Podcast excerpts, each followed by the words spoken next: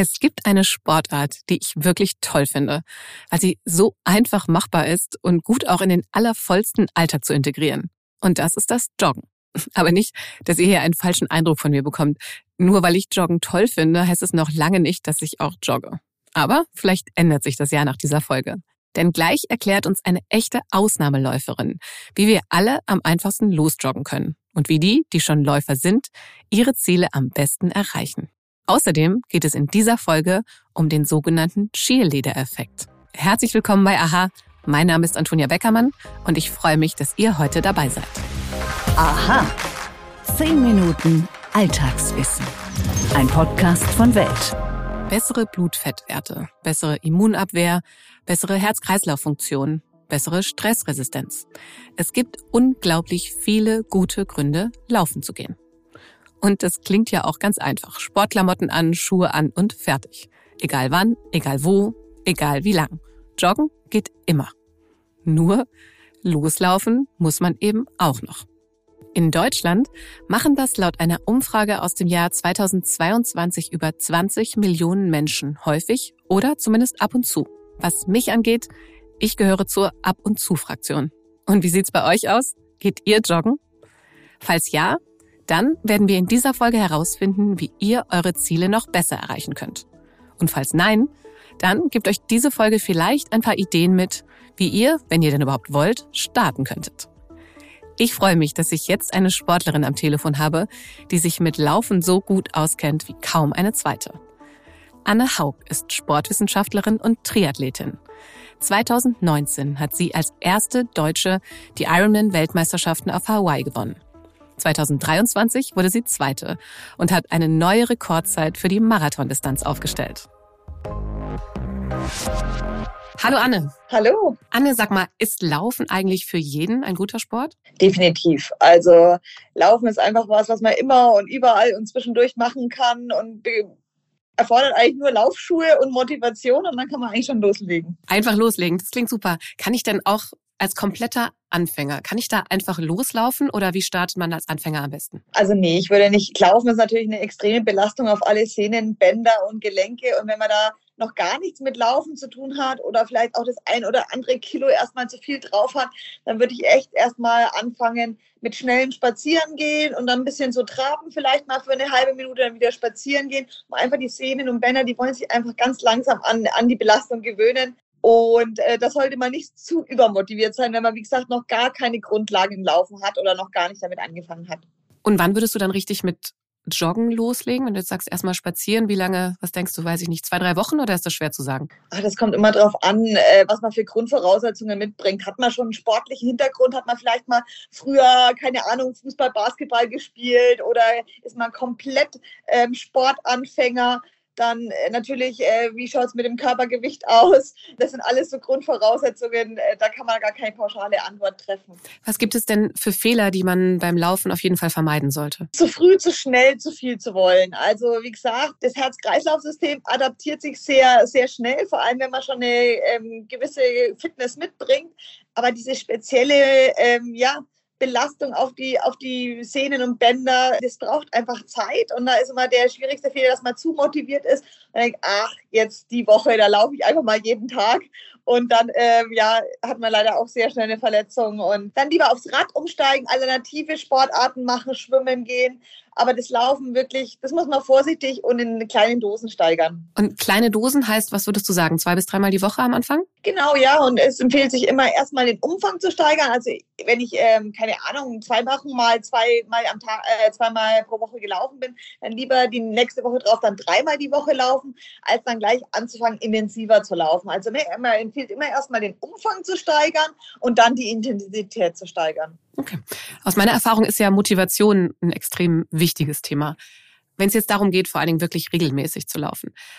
Hast du da Tipps? Wie überwindet man am besten da seinen inneren Schweinehund bleibt und bleibt auch dran?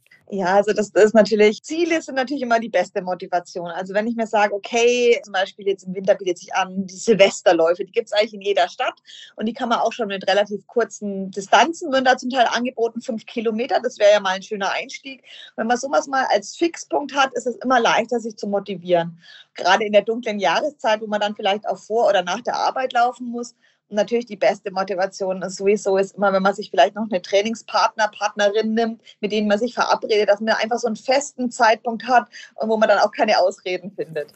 Wie wichtig ist denn eigentlich so das richtige Equipment? Also Schuhe, richtige Anziehsachen, wie essentiell ist das? Ja, also die Schuhe sind schon sehr entscheidend. Also gerade, da würde ich echt empfehlen, in, in, den, in den guten ähm, Laufschuhgeschäft zu gehen und da wirklich mal eine Laufanalyse machen zu lassen, weil viele haben dann so äh, tendieren nach innen zu knicken, pronieren oder supinieren nach außen zu knicken. Und da den richtigen Laufschuh zu haben und auch für die Breite des Fußes. Ich meine, jeder ist so individuell und nicht die das Modell, das vielleicht einem farblich oder von der Marke her am besten gefällt, passt dann auch perfekt zu dem eigenen Körper.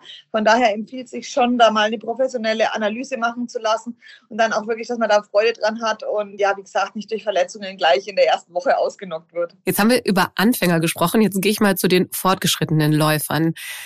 Wie steigert man sich da noch am besten? Also ist das so wie bei den Anfängern, dass du sagst, die Intensität dann als letztes oder was würdest du denen empfehlen? Jetzt, sei sie, weiß ich nicht, sag ich mal, seit einem halben Jahr, Jahr oder so schon zwei bis dreimal die Woche laufen.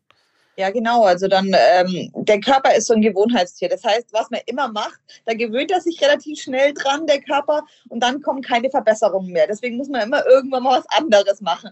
Der, wenn man merkt, oh, jetzt komme ich auf so ein Plateau, wo sich eigentlich leistungsmäßig nichts mehr tut, dann muss man entweder mehr laufen oder auch mal intensiver laufen. Und gerade wenn man natürlich ambitionierte Ziele hat, dann muss man natürlich den Körper auch ab und zu mal aus der Komfortzone rausbewegen, weil Verbesserung passiert eigentlich nie in der Komfortzone. Das heißt, man muss immer mal schneller laufen, mal Bergläufe einbauen, mal Sprints machen und sowas, um einfach dem Körper mal verschiedene Geschwindigkeiten und Intensitäten anzubieten, damit er wieder einen Grund hat, sich anzupassen. Du hast vorhin schon gesagt, man soll sich Ziele setzen. Als Fortgeschrittener setzt man sich ja vielleicht das Ziel Halbmarathon oder auch ein Marathon. Was würdest du sagen, wie lange muss man sich auf einen Halbmarathon vorbereiten und wie lange auf einen wirklichen Marathon? Ja, das ist auch wieder ganz schwer zu beurteilen, weil es immer darauf ankommt, was habe ich für eine, ja, wie ist mein Ausgangsniveau? Habe ich eine läuferische Grunderfahrung? Mache ich das schon länger? Bin ich ein kompletter Einsteiger?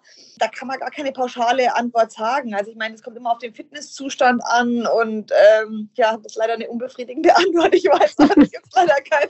Ähm, das dauert sechs Wochen und dann bin ich fit für den Marathon. Von sowas halte ich überhaupt gar nichts, weil das, wie gesagt, so individuell ist. Manche sind naturbegabt und die können das sofort laufen, weil sie einfach eine Grundfitness mitbringen. Manche tun sich da extrem schwer. Von daher muss man da auch gut auf sein eigenes Körpergefühl hören. Und wenn man sich fit und äh, ready fühlt, dann ähm, einen Wettkampf anzugehen, dann würde ich das machen. Aber ich würde mich dann jetzt nicht darauf fixiert, dass es in acht Wochen, dann muss ich äh, fit sein für einen Marathon. Da, da spielt einfach das Leben mit rein und Sachen, die man einfach nicht kontrollieren kann. Gerade wenn man es nicht professionell macht, dann sind ja doch viele Sachen wie Arbeit, Familie, die mal dazwischen kommen, Krankheiten, die dann so ein Ziel schnell ein bisschen weiter in die Ferne rücken lassen. Also ich mich ja häufig frage, diese la ganz lange Distanz, Marathon, ist das überhaupt noch gesund für den Körper?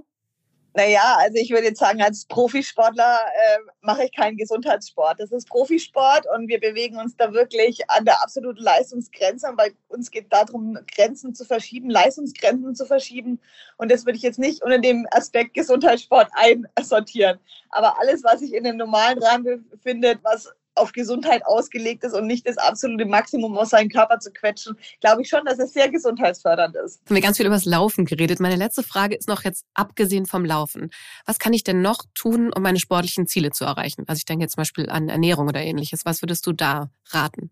Ja, also Ernährung ist natürlich ein ganz extrem wichtiger Baustein. Ich meine, wenn man einen Ferrari fahren will, kann man keinen Billigsprit reinschütten. Das ist einfach leider so, dass die Ernährung der, der direkte Sprit für seine Leistung ist. Und da sollte man natürlich schon aufpassen, was man isst. Und ja, vor allem die Einheiten halt entsprechend der Energieversorgung versorgen. Das heißt, wenn ich was Schnelles mache, dann brauche ich eher Kohlenhydrate. Wenn ich eher meinen Fettstoffwechsel ansprechen will, also eher ganz langsame, ruhige Läufe mache, dann brauche ich eher weniger Kohlenhydrate. Und so ähm, steuert man natürlich dann auch, unterstützt man mit seiner Ernährung seine Leistung. Anne, ganz vielen Dank. Sehr gerne. Und gleich geht es hier weiter mit einem psychologischen Phänomen, das ich, als ich es das erste Mal gehört habe, vor allen Dingen mit Kostümen und Pompons in Verbindung gebracht habe. Um zu verstehen, was heute passiert, müssen wir wissen, was bisher geschah. Genau dafür gibt es unseren neuen Geschichtspodcast.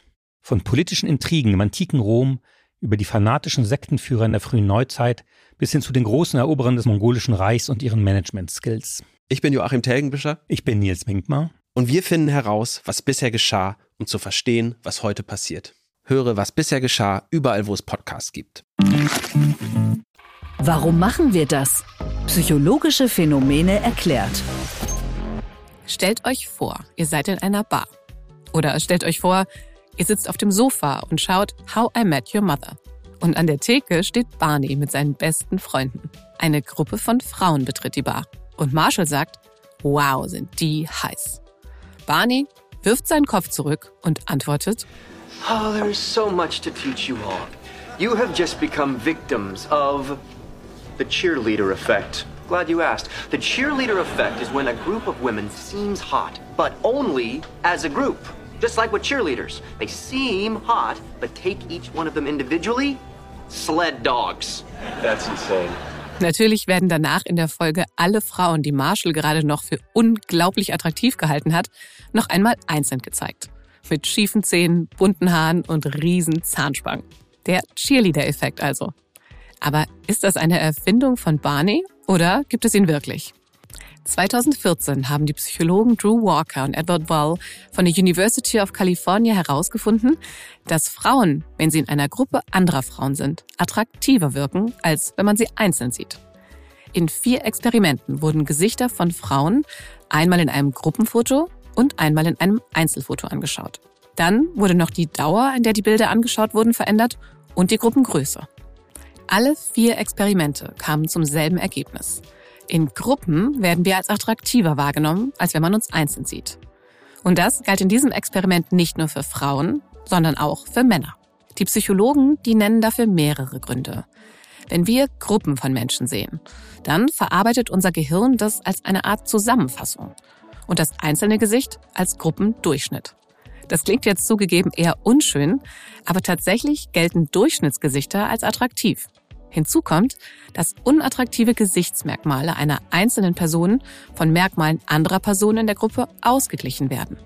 2019 haben zwei Psychologinnen von der Nova Southeastern University in Florida weitere Untersuchungen gemacht, um herauszufinden, unter welchen Umständen dieser Effekt wirklich auftritt.